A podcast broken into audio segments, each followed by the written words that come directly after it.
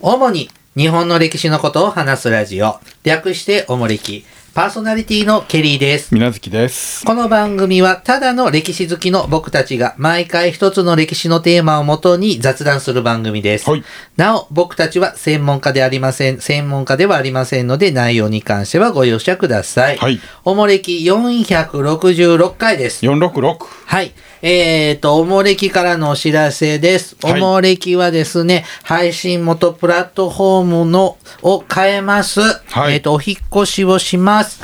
えー現在ですね、あのー、シーサーブログから配信されている、こたつの絵の、えーと、おもれきのアイコンうん。と、真っ赤なおもれきのアイコンとあります。はい。今後はですね、赤いアイコンのはい。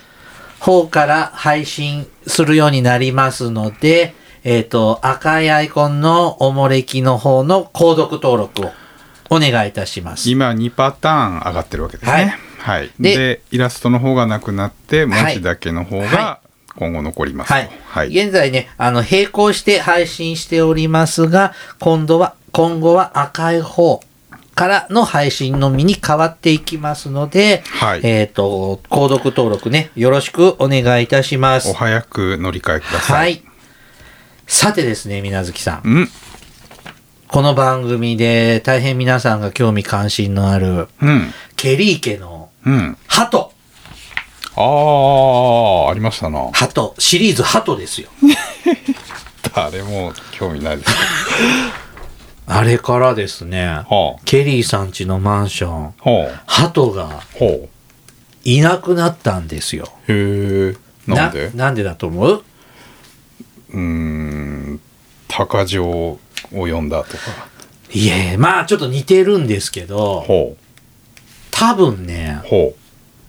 カラスにやられたようですね。ああ、カラスが来たんだ。あのね、ケリーさんね、うん。あのーちょっと梅雨の時期に、うん。熊野詣に行ったんですけど、お前おっしゃってたね。うんあれれから帰っあの旅からほう帰ってきた数日後、ほうものすごいね、朝っぱらからですね、カラスがカーカーカーカーカーカほー、うるさいんですよう。。うん。で、で、マンションのあちこちにですね、うん。鳩の羽がいっぱい落ちてるんです。ここのちっちゃな羽じゃなく、大きな羽はがい。はいはいはい。、で、そこから1匹減り、1羽減りう、ん。 1羽減りって感じでう、ん。今1羽だけになっちゃったのよ。鳩がうん。うん。で、朝うるさかったのも、うん。最近もう来なくなっちゃって。鳩がうね。ん。これ絶対ね、ヤタガラス様のおかげですよ。あー。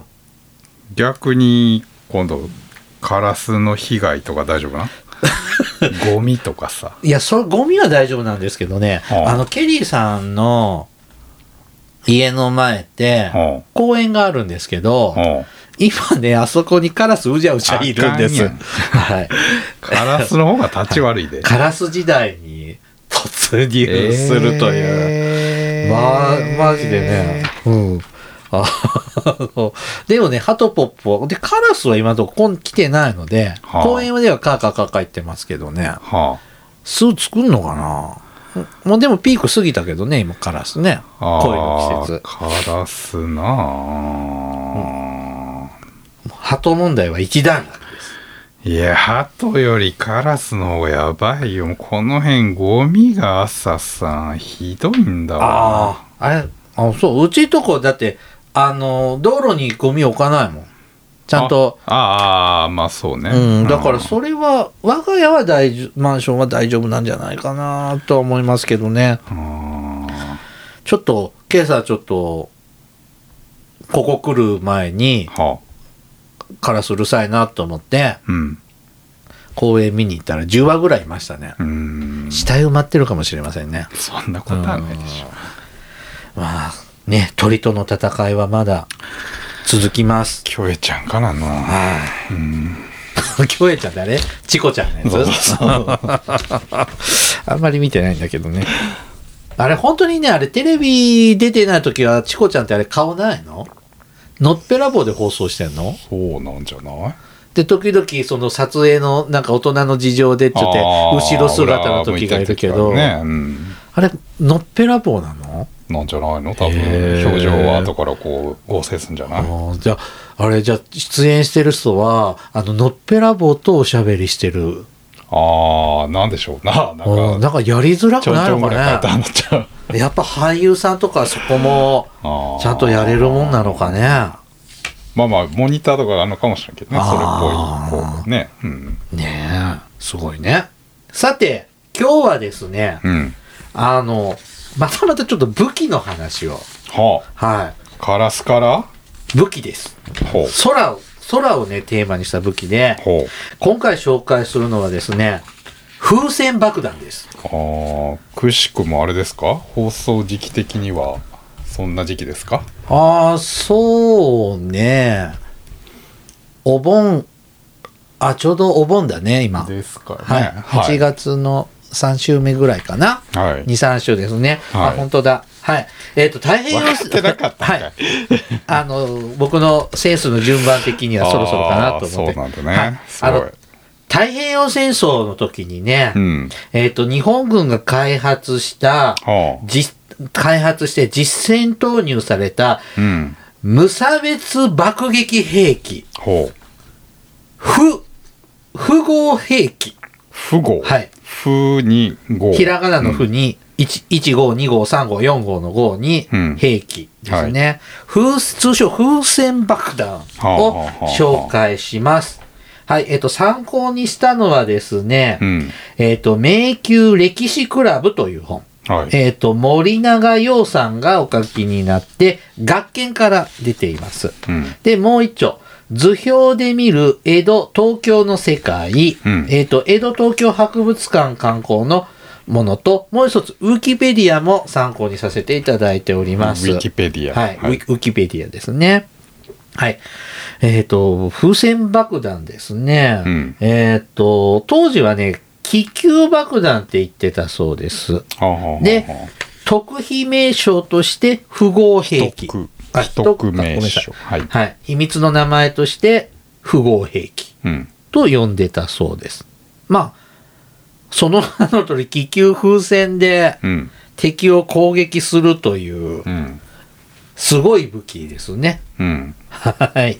えっ、と、気球なんで、気球なんですけどね、うんこの気球和紙でできています。そうですうね。んで、風船なんで丸いわけなんですが、うん。直径が10メートルはい。だそうです。うん。直径が10メートル。うんはい、水無月さん。球体の体積、この風船爆弾の体積は、知りません。 え、3分の4パイ R の3乗ですよ。ない。ちょだ5メートル、3乗って言ってない。5メートルかける5メートルかける5メートルかける3分の4かけるパイうん。です。うん。はい。それ関係ないでしょ。そうですね。でも、教養の問題として。式をひけらかすのはやめてくださだって中学校でやったでしょ い。やったけど。はい。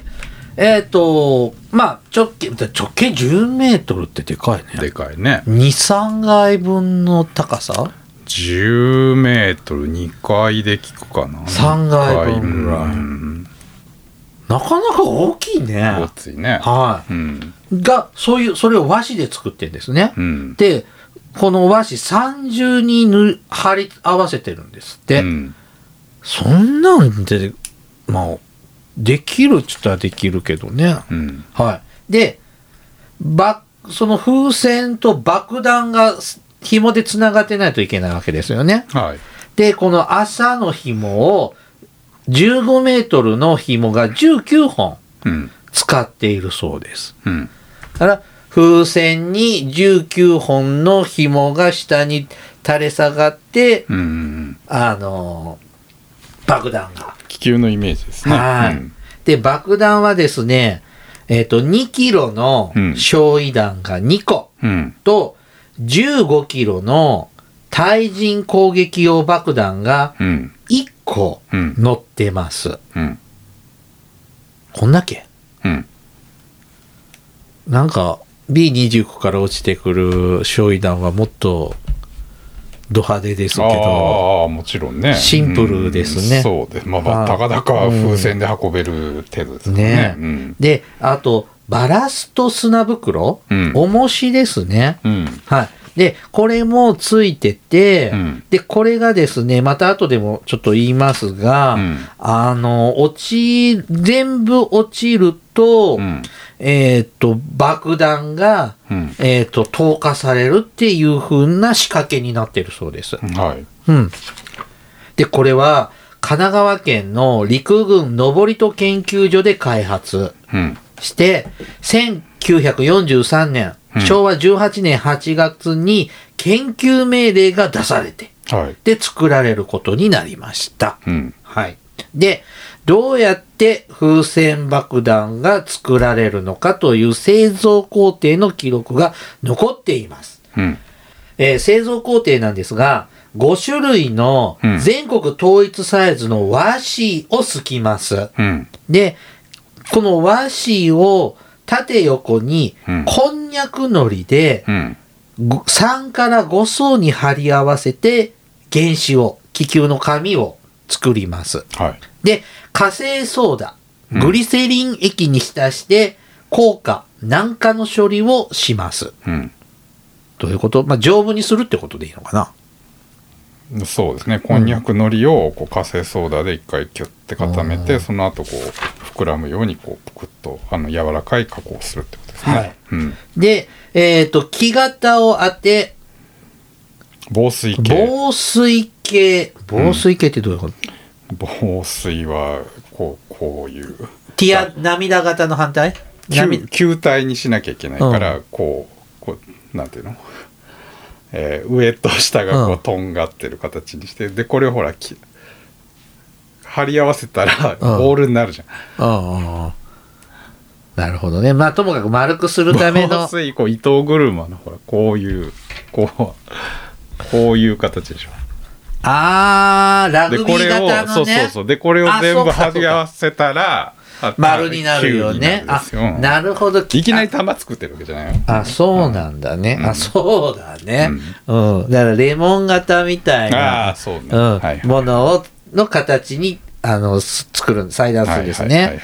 で、パネル、この紙ね、レモン型、ラグビーボール型の、うんさ形の紙をこんにゃくのりでつなぎ合わせてうん球形にする、うんそうだね、うんで天頂部上の円形パ円に丸の円形のパネルを貼るうんだからそのつなぎ合わせる上、球体の頭のところにまあ、紙風船作るのと一緒だよねああ要そうはだねねああでそこにほら、口がねだだからいろいろつけるための金具をつけなきゃいけないかうら、んそこだけ丈夫にするためにもう一枚はい丸くペチョって貼るってことね、で球形の傷や張りムラによる浮きなどの検査のために一回空気を入れて膨らませて、うんちゃんと膨らむかなっていうのをテストします。はいで、気密、耐水性を高めるため、空気を入れながら徐々に膨らませ、うん天頂部、上から順にラッカーを塗る。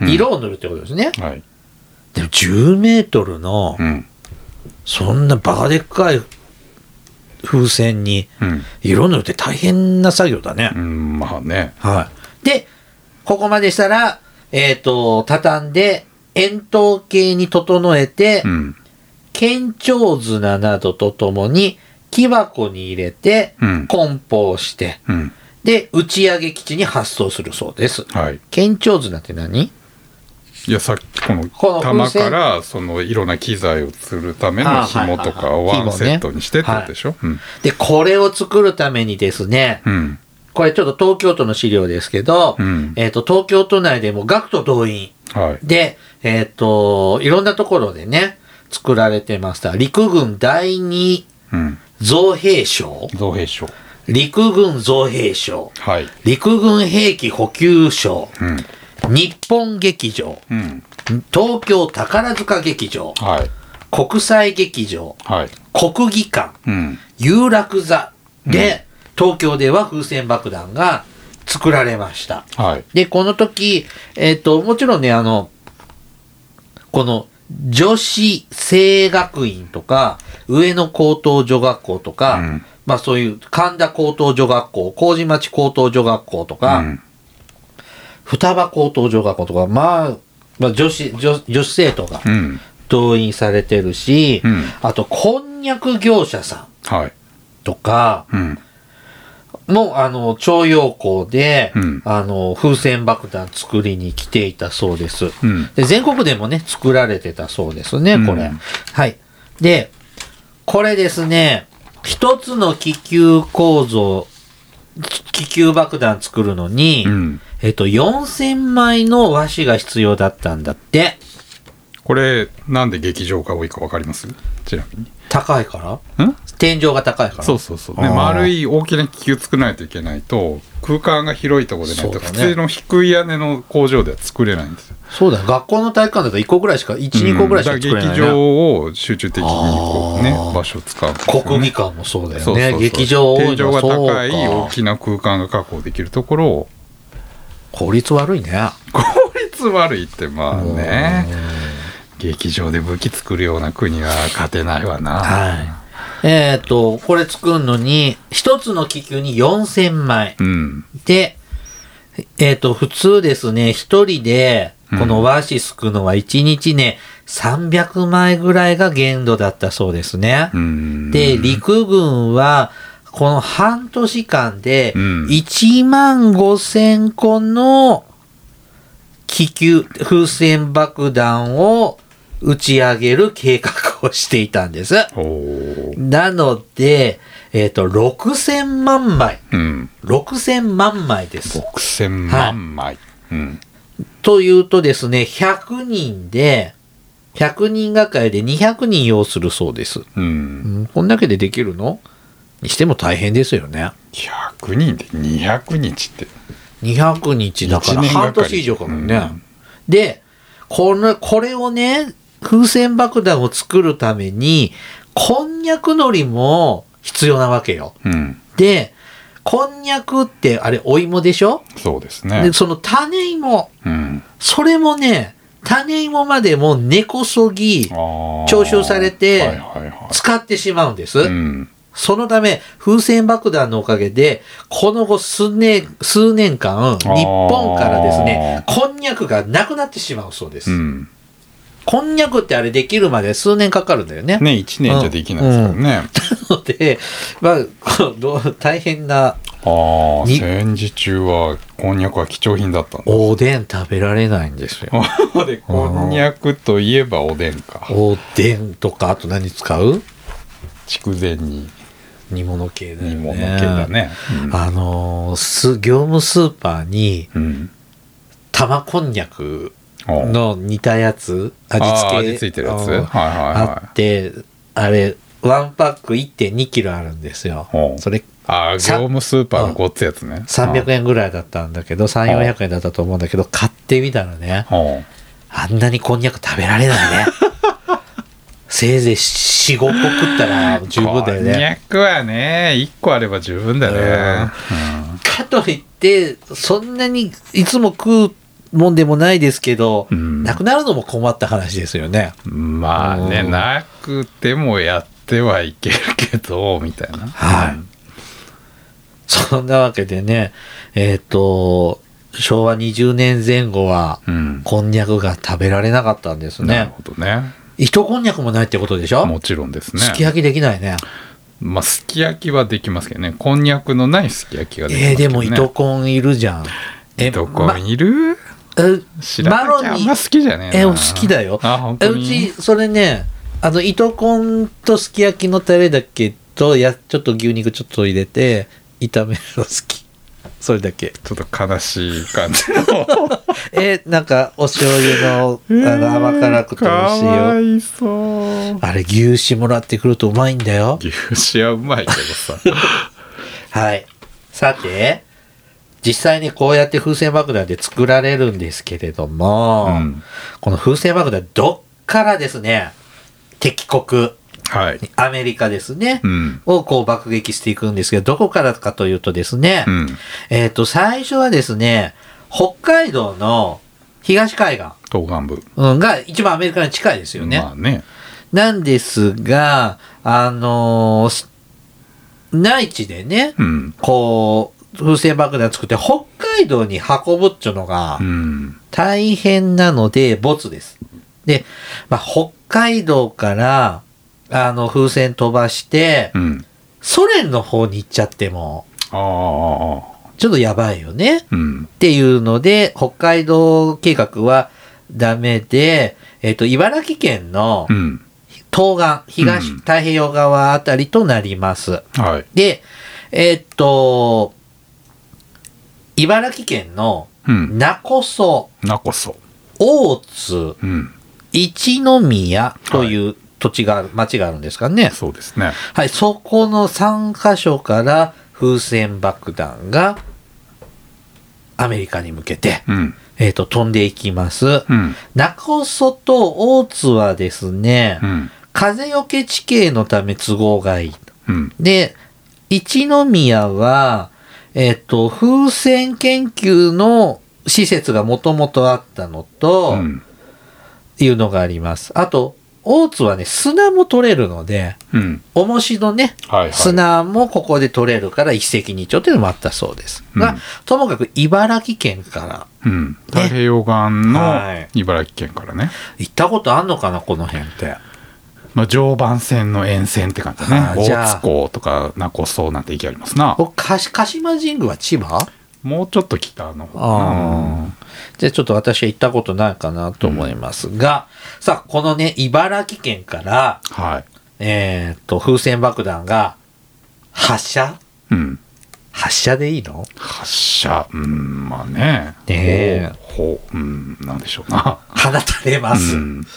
えーっとですね、9300 9300発が、うん。えーっと、放たれたそうなんですが、はい。えーっと、明け方、ね、日本を、海岸を飛び立ちます。うん。で、空気、上空に飛んでいくから、うん。く上空の方が空気薄いですよね。はい。それに合わせてですね、風船の中はね、60%ぐらいの水素が入れられてるそうです。うん。で、秒速4メートルで上に上がってきます。うん。で、30分ほどで高度1万メートルに達するそうです。はい。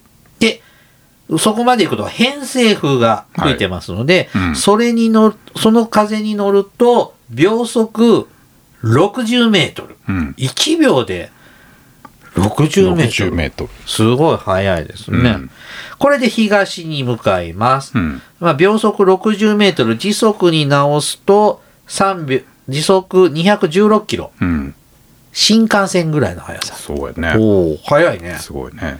で、まあ、その上空っていうのはマイナス55度。うん。で、お日様に当たっている側が20度ぐらいまで上がるそうです。うん。だからあれ、飛行機に乗ってうん、密入国、密出国とかしようとすると、投資すんだよね、倉庫とか入ってるとね。あうあ、んそうですね。タイヤに捕まってっていうのはまあ無理ですね。で、上空ね、気圧が低いですね。うん。ちょっと詳しくは理科系の番組に聞いてください。で、そのまま、この、上空に行ってそのまんまにしとくと、えっ、と、水素の内圧で風船が破裂しちゃうんですって。うん。なので、自動で排気弁から、その、風船の気圧、風船内の圧気圧が調整できるようになってるそうです。うん。で、今度夜になると、外もっと寒くなっちゃうよね。うん。そうするとまた空気が縮んで、風船も縮んじゃうので、うん。高度が落ちちゃいます。うん。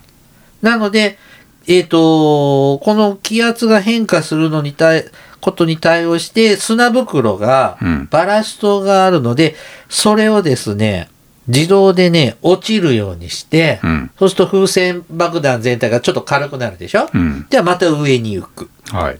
ていうのを、えっと繰り返します。うん。このね、自動高度維持装置っていうのが付けられていて、うん。それで、それので、こう自動でね、調整してね、うん砂袋が落ちるようになっています。はい。これすごい機能ですね。うん。で、これをね、こう、高く上がったり、夜になったらまたちょっと落ちてきてう、ん砂袋を落として、また上がったりっていうのを繰り返して、うん4日後、うん。に、アメリカ大陸に上陸します。はい。はい。で、さっきも言ったけども、このバラスト、砂袋が全部落ちると、爆弾が投下されます。うん。えっ、と、爆弾が落とされると、そこにね、この風船爆弾にね、うん。 20メートルぐらいのうん導火線がついてるんです。はい。で、爆弾が落ちるとですね、この導火線、20メートルの導火線に火がついて、うん。 1時間20分後にですね、うん風船が自爆するようになってるんですって。はい。なので、跡形もなく、うん。爆弾だけ落ちて、うん。あとは何もなくなるという。うん。これは世界初の大陸横断攻撃爆撃爆弾ですね。弾道ミサイルですね。いや、ミサイルじゃない ミし、サイル弾道じゃない し。大陸横断ですよ。まだ弾道ミサイルもできてない時代のい。や、弾道ミサイルはナチスが作ってますよ。な V1 兵器うとんか。あれもうこの V2 昭和18年できてんのできてます。あそうはい。でもまだ大陸横断してないでしょまあ、イギリスまでですよね。いあの、うんなんだ、ドーバー海峡渡るぐらいでしょドーバー海峡ですけどねこれ太平洋渡っちゃうんだもん。うんうん まあね。すごいね、すごく、すごくないまあね。はい。さあ、このね、風船爆弾。うん。実際アメリカに行ってるんですね。で、えっ、とき、アメリカ側の記録によりますと、アリューシャン列島、うん北はアリューシャン列島、アラスカ。うん。で、南はハワイ、カリフォルニア半島に来てます。うん。で、えーっと、アメリカ本土大陸の方はね、西海岸から中部うん。に到達したものが多く、一番東まで行ったのが確認されているのが五大湖あたりだそうです。うん。五大湖もだいぶ大陸の真ん中ですよね。そうですね、うん真ん中よりあっち寄りでしょ西海岸でしょはいあ。で東か、まあそうですね。うん9300発 ,300 発ほど日本からはアメリカに向かったんですが、うん1000発前後がアメリカ本土に到達したと推定されています。うん生存率は1割。うんで、オレゴン州ではですね、うん風船爆弾の不発弾に触れて、うんピクニック中の民間人6人がうん爆死したそうです。はいこれが唯一の戦果だそうです。うんはい。あと、送電線に引っかかって停電したよとか、うん山火事が起こったよっていう被害はあありましたが、人がこう亡くなるような攻撃は、ピクニックの民間人うん6人だそうです。で、アメリカ軍としてはですね、これ爆弾じゃなく、うん生物兵器として使われるんじゃないかという危惧が出て、うんえっ、と、実際の被害は少なかった、ほとんどなかったんですが、えー心理的効果は大きかったんじゃないかと評価されることもあるそうです。はいで、この、まあ、あんまり一生懸命作った割に、いっぱい犠牲者が出たらいいって話でもないですけど、うーんこんなにまあねみ当初どこでどれぐらいの被害を予想してたのかっていうのは問題はありますけどうんうん狙えないからね基本的にその自然 任せ街でにすもん落とそうって言ったって街に落ちてくれるとは限らないわけですからまあねね、日本はね、密集してますけど、アメリカなんかスカスカだもんね。まあまあまあまあまあもう山か砂漠しかないみたいなとこだもんね。まあだからね焼夷弾なんか積んでるっていうのはまあ一つやっぱ山火事被害っていうのを狙ったとか、うんまあそうだねだからやっぱり生物兵器と化学兵器が一番怖いよね、そうですね。まあ、実際終戦間際はそういう計画もあったみたいですけどね、うんまあ、しなくてよかったですよね。うんうんさあ、このね、風船爆弾、うん模型とか、うん一部本物がうん現在でも見られます。うんえっ、と、今ちょっと閉館中だっけ東京江戸博物館うんと、えっ、と、埼玉県平和資料館には風船爆弾の模型が展示されております見。たことあるな。うん。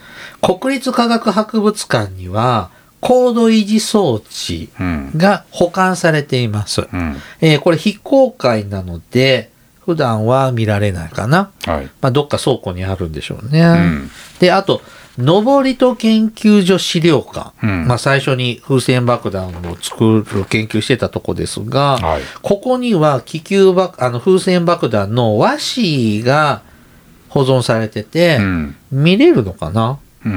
ん。あと、アメリカではですね、スミソニア博物館。うん。ここでね、なんか気球が保存されてるそうですね。うんはい。あと、アメリカ国立航空宇宙博物館には、えっ、と、気圧計と爆弾が、うん。えっ、と、保存されているそうです。うん。これだけ。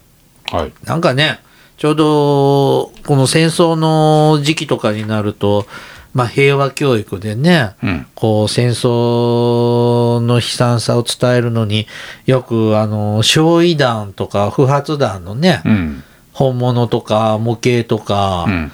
展示されて全国で割と見られますけど、はい。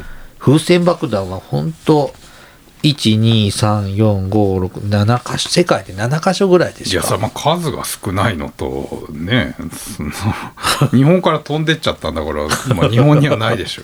ないわね、うんでアメリカ人もほとんど気づかずうん、山の中に落っこちたりしてるわけでしょ、ほとんどが。そうですね。んってことは、アメリカの中西部の方の森の中に今でも、だってそもそも9割は太平洋の海に落っこっちゃってんで しょいや、わかん、あ先そうあそ発っかでしょそっ行っか。たのは、うんそっか。そっか。1割だもんね。大1割変。だし生存競争も大変でしたし。行き過ぎちゃって大西洋に落っこちたやつもあるし、まあ、飛行機がね見つけたら撃ち落としたりもしてるしちょちょっとこれ、ラッカーで青っぽく塗ってなかったかな。グレーじゃなかったかなグレーがもうテレビと見もたかのはく水うん気づきにもちくろんはもちしろてんるんですけどね空のねう色んまあちょっとざすすごく成功すればいいとも言い難いですが々ちょっと残念なうんまあねいろんなことを考えるんですねうんだってちゃんと国から OK が出てうん作るわけだから予算化も取れてるってわけでしょうんうんまあじゃあねでもなんかあれですよね貧すりゃどんするじゃないけども 終戦間際になるともうこうなっちゃうんですね。うん追い詰められてる、ねえ、何もうでも笑かいんでもにもすがる思いでなんかこうなんとかしようってなっちゃうんだね。はい。はい。ね。ちょっとね、こんな武器もね、日本史の中にはうん。あるんですね。はい。はい。以上、風船爆弾でした。うん。では、お便りいきます。手紙はい。フリーダムチンパンジーさんからいただきましたフ。リチンさん。はい。ケリーさん、みなずきさん、海坊主さん、こんにちは。お便りは随分とご無沙汰しております。さて、454回のお便りで、倉敷に行かれたらうどん屋が多かったという話がありましたので、岡山県民の僕が補足説明させていただきます。香川、岡山、兵庫の3県は古くから現在に至るまで小麦の産地であり、製麺が盛んです。製麺に向いていた要因は2つあり、1つは温暖で雨が少ないという気候風土が良質な小麦栽培及び製麺作業に適していたこと。2つは、うどんのつなぎとなる良質な塩が瀬戸内海、瀬戸内地区で生産されていたことという理由があります。うん。その歴史は古く、吉備の国に麦切り、麦を切るですね。うん麦切りというものがあり、朝廷に特産品として献上したという記録が9世紀頃の古書に記述があり、えー、吉備地方でうどんやそうめんの原型のようなものが作られていたそうです。はい。江戸時代後期になると、備中手延麺が名産となり、両館も玉島うん。の篠うどんというきしめんの4倍ほど幅のある平べったい独特なうどんを食したそうです。うん。また、皆様ご存知のセルフうどんも、ぶっかけうどんも、実は岡山が発祥の地です。はい。讃岐うどんよりも腰がやや柔らかく、少し細めで平べったいので、讃岐の男うどん、備中の女うどんとも呼ばれていたそうです。うーん。以上、岡山にうどん屋が多い理由でした。ということでね、いはたいだきました。うん。そうなんです。岡山もね、このビび、なんだっけ、この、麦切りだっけうん。違う。なんか、しのうどんって食べてみたい。食べたことある血のうどんないですね。腹べ、ひら、平べったい。今でもそういうお店あるのかきししめんの4倍ほどって。ら。だいぶ広いね。でも確かに、きしめんって本当に1センチぐらいじゃんうん。幅がう。ん。確かもうちょっと太いきしめんみたいなのってのは、食べたことある記憶がある。どこでわかんない。旅先じゃないような気もするけど。ね埼玉とか行ったらこんなベロンってやつあるじゃん。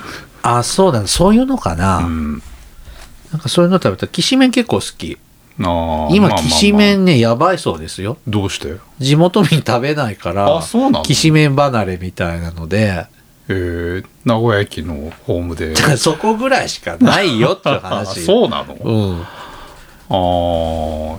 な冷たいのなんかいいじゃないですか。夏キシコロっていうんですか僕ね、あの、東海地方にね、うん。相模っていううどんチはいはいェはいーン、は木い筋みたいな感じがはいはあって、そこがやってるセルフうどん屋さん。えー、そんなんあんのあるある相模ってあの相模やのそうそうそう。え、そだれね名古屋にあんの名古屋とか東海地方に、東海えマジでどさんどんどんあんっていうーセルフうどん屋さんがあるのよどんってどんぶり。ひらがなのどどんどん。んどんどんあんっへていうえ。それ相模グループさんがほうやってるセルフうどん屋さんケでリサンシティにあるケリーさんシティもあるよあるあるうん、うんあの昔2店舗あったけど今1店舗だけど、へーうん、時々行くそこね普通そこねうどんかおそばかきしめん選べるのへえ、う知らんだなか。らそこ行くと他なんかきし普通のさうん。立ち食いそば屋さんとか名古屋はきしめんあるけど、うん。なんかやっぱケリーさんシティとかもないんでう、んう。ん